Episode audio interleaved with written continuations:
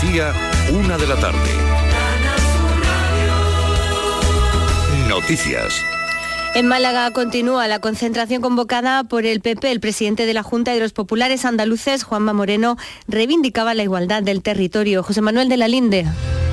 Saludos de nuevo con la interpretación de los himnos de Andalucía y de España. Acaba de concluir este acto en el que, según la organización, han participado unas 20.000 personas. El presidente del PP, Núñez Feijó, ha pedido una repetición de elecciones para que los españoles se pronuncien sobre la amnistía. El presidente regional del partido, Juanma Moreno, ha afirmado que no consentirá que Andalucía resulte pisoteada.